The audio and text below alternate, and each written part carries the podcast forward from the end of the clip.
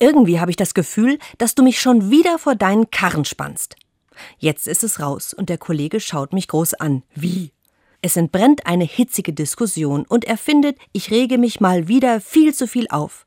Und als Krönung kommt er mir mit einem Jesuswort. Nehmt auf euch mein Joch und lernt von mir, denn ich bin sanftmütig und von Herzen demütig, so werdet ihr Ruhe finden für eure Seelen. Echt jetzt?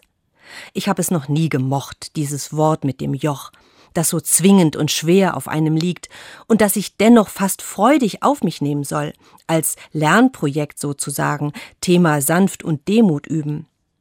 Die Antwort eines Freundes, als ich ihm von meinem Streit erzähle, fasziniert mich hingegen.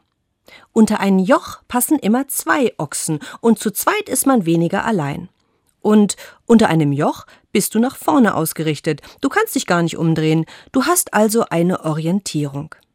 Das erschließt mir dieses Bild vom Joch neu, gibt ihm eine neue Farbe.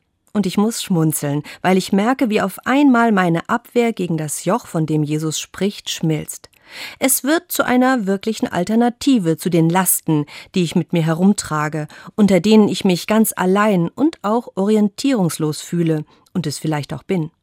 Sanftmut und Demut könnten vielleicht doch noch ein Thema für mich sein. Aber seine Arbeit soll der Kollege trotzdem selber schaffen.